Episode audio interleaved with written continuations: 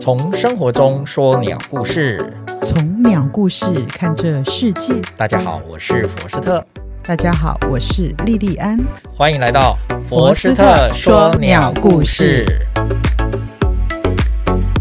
Hello，莉莉安， Hello，佛斯特。好，我们今天再来讲一个鸟类的繁殖现象。鸟类的繁殖现象，对什么现象呢？因为是这样的啊、我们今天最近我们进入四五月呢，都是鸟的繁殖季，所以我们会跟大家讲很多分享鸟类的繁殖的现象跟行为。今天要跟大家分享一个哦，大家可能没听过，或者是嘖这个在自然界应该也很少见，叫做孤齿生殖。孤雌生殖。对孤雌顾名思义就是一只鸟，单只的鸟。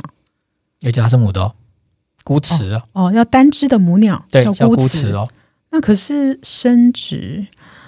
呃，繁殖应该是一公一母。孤雌、单只的鸟是要怎么生殖？嗯，对，怎么生？所以说它很奇特啊，诶，真的很奇特。，对呀、来孤呃我齿们生殖啊，来为我有没有们解听过惑一下。有没有听过？没有诶，没听过哦，没有很多人都没听过，哎，是啊，都会吓一跳，会。对啊呀、嗯、那你知道地球上其实也不止不止我们今天要介绍鸟会固执生殖哦，嗯其实很多的我们讲无脊椎或是有脊椎生物嘛哈，是一般来讲就是蜥蜴那一类比较容易会有固执生殖的现象。哦，这样可是实际上，人类也发生过。人类对，那这样我只能想到的是圣母玛利亚没错哦， ，bingo，你答对 了。哎但是我们今天不讨论圣经，好只是让大家知道说，因为圣经故事曾经讲过嘛，对对对不对？对，那好，那我们今天讲是鸟，我们把 focus 放在鸟身上好。那估值生殖或叫处女生殖，是指未受精的卵中的胚胎发育，是它竟然可以发育成一只小鸟出来。啊，真是不可思议。对，它实际上有很多无脊椎动物的常见的繁殖方式啊，无脊椎哦。嗯可是你要知道，鸟是有脊椎的。嗯，那我们刚刚提到了蜥蜴啊，爬虫类也是有脊椎的啊、对你一讲到那个脊椎，我就想到那个始祖鸟的那个牌子，就是一个它的那个骨呀头骨骼。嗯，没错，没错。好，那其实，在大自然中，哈，我们其实我最早我们在最近最近发现的一个案例，我先讲最近的发生案例，是发生在加州雾鹰身上。哦，加州雾鹰哦，大老鹰哦，是它竟然也会孤雌生殖，哇，这也吓坏了当时的那些研究者，因为加州雾鹰哈、哦，在美国的历史，它有一点保育的历程嗯哦，它是一个富裕成功的案例。哦，所以因为它曾经面临濒临绝种哦、的非常非常少，剩下最后只剩下二十几只，哦，所以现在富裕成功了，然后大概富裕到五百多只。哇，真的很哦棒。对，就人工介入嘛，也是嗯，人工介入干扰，然后人工富裕，那很成功。这个案例在美国来讲非常成功，而且哦，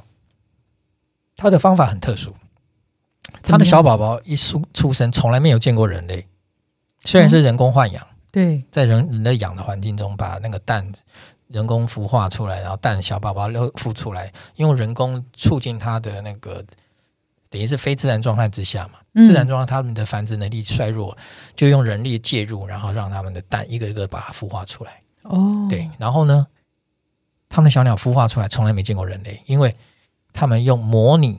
母鸟的一个造型的布偶，模拟秃鹰的布偶，从小就让秃鹰看到它。哦，看到这个母鸟，这个叫明印现象。哎，这个这个这这个这种状况，我们也是有一集会专门来跟大家好解啊释。 ，OK，好，他就用这个方法来富裕秃鹫。那我们现在要讲重点，叫孤雌。什么叫孤雌生殖？就是研究人突然发现，有一天他们发觉，哎，我笼中养的这个加州乌鹰怎么生下的蛋蛋竟然孵出小宝宝？然后他们就把小宝宝，他们想，奇怪，这到底是谁的呢？谁的种呢？是我们不是讲说验 DNA 就可以验出到底你的父亲你是谁的小孩嘛？对，他们就去验，验一 DNA 就发现哇，没有一个是他们里面的里鸟面的公鸟生的，而且对一发现它里面有一些基因不同、基因异常，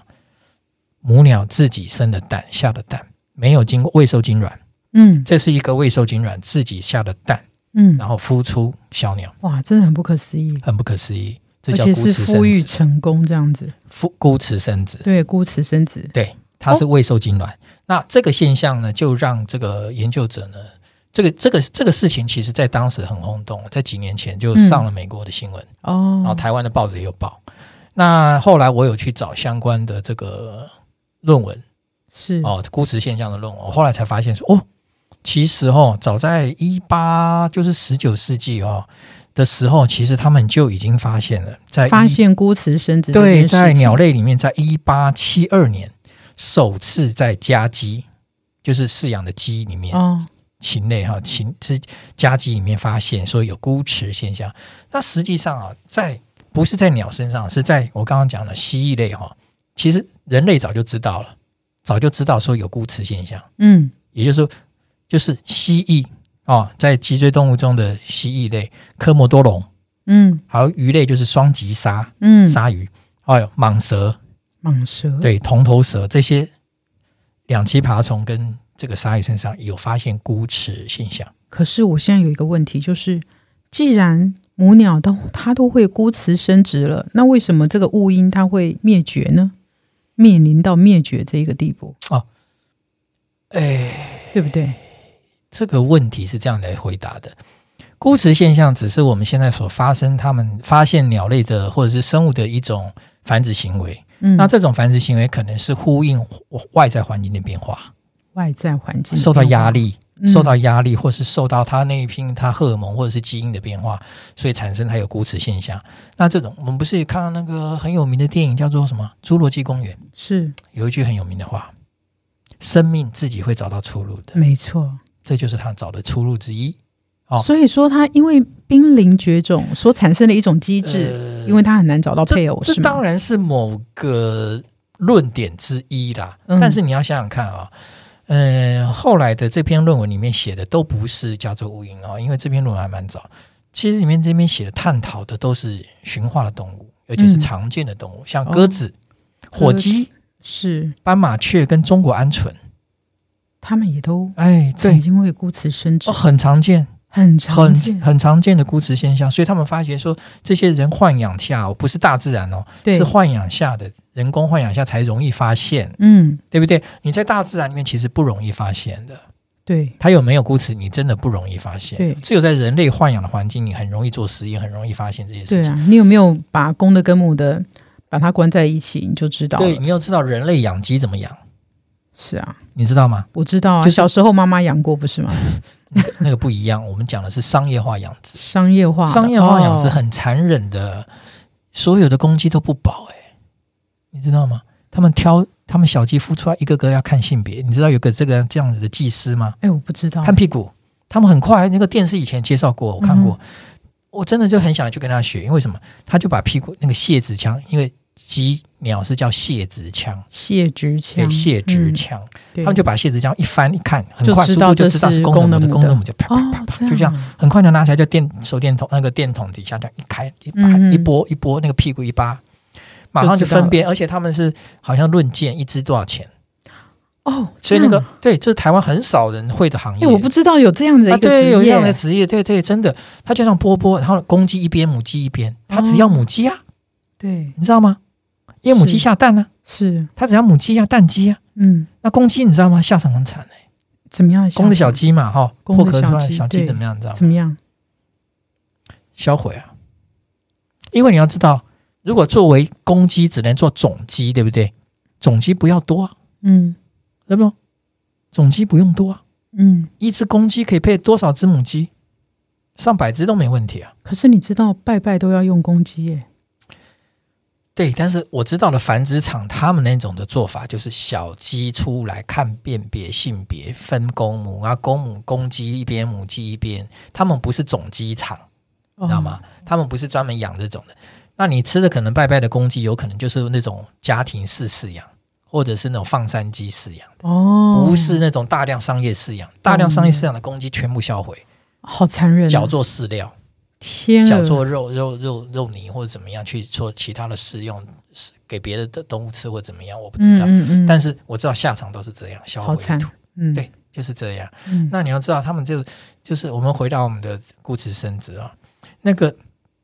他们那个鸟类哈、所以你刚刚回到你的问题，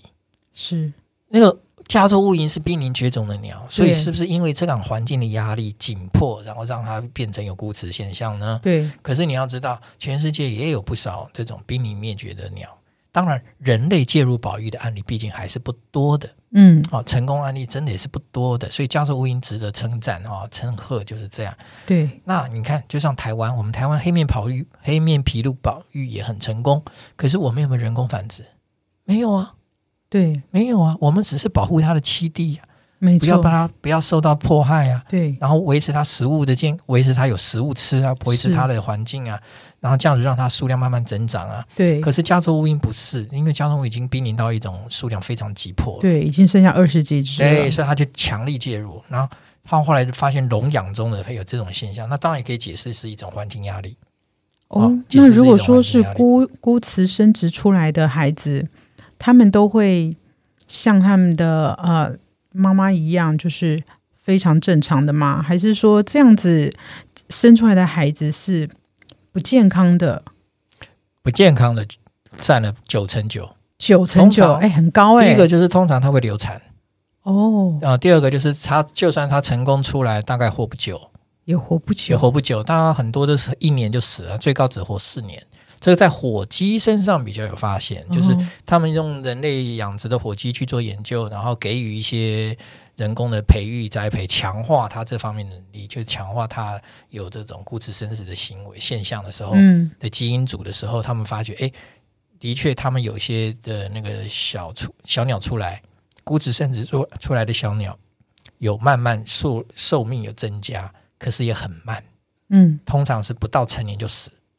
那就大部表示他身体里应该是有缺陷的有缺陷，通常就是一种缺陷，然后再带大部分就是流产会死哦哦，所以它不是一个正常行为，对，它也不能拿来做什么商业用途，而且反而这篇论文提到说，孤雌现象会妨碍商业饲养，哦，然后他们有这样论点，对啊，因为你出来的孩子是不健康的嘛，不健康的，这就是一种对不健康的所行以为现象。对于他濒临绝种这样子的一个现象的话，也没有办嗯，法产生多大的帮助。是讲到这里，再跟他补充说明一下哦，鸟类的这个所谓的叫做性别决定系统啊，对，这个性别决定系统是，我们就说决定是男生男生女嘛，男嗯，人类嘛，然后它生公鸟生母鸟。我们人类是什么？我们人类是 S S X Y 嘛，对，对不对？X X X X Y 嘛，对，所以决定的是 Y，对不对？对，啊，是爸爸决定还是妈妈决定？你说人类吗？对啊，爸爸决定啊。好，还好你的生物还算有机会。哦，谢谢。爸爸 决定，对不对？哎，鸟相反，哦，鸟是妈妈决定，鸟是妈妈决定，但是鸟不是 X Y，鸟是 Z Z Z W，哦，它们的性别决定系统。哦雌鸟是 ZW， ，ZW，，对啊，所以公是鸟雌鸟来决定啦。公嗯雌鸟决定，那对公鸟就是 ZZ 嗯，哦，跟人类不一样，人类是 XY，没错 XX，这样了解哈。对，好，然后再来，孤雌生殖出来的全部都是雄的，孤雌生殖生出来的孩子全全部部都是是雄的，这样子啊。全部雄哎是母鸟产出来的子代，对，孤雌生殖出来全是雄的，都是 ZZ。哦，真的好奇嗯怪哦。嗯，对，这样了解了哈。嗯，这个当然可能也有他们学理上的解释，对对，啊，我们就对不要解释太好多了， OK。只让大家所以知道那有我们从孤雌超市买回来鸡蛋，嗯。会不会嗯也可以孵出小鸡呢？哎哎嘿嘿那是不 是这样你就可以知道说，哎，是不是有嗯有没有孤雌生殖的你 一这个问现题象？问的非常的好，因为哈，曾经就有日本的一个小男孩，嗯他曾经就是超市去买鹌鹑蛋回来，哦，结果呢，结果呢？他就突发奇想的来孵孵看能不能孵出小鸡出来，哎，对，还真的被他孵出来，哈全部都是未受精卵的固雌现象。哦，对，鹌鹑很也会很也会有很多孤雌现象对对，哇对，真的被他孵出来了，真的是，他就他也吓一好跳不可思议，这个也可啊怎以么会孵出可以？ 来，哎好，那各位听众要不要去试试看可以试试呢？看，试试看，如好果啊孵出来可以告诉我们。好好，那我们今天就分享到这里了。 ，OK，那我们下次再见喽，好，拜拜，拜拜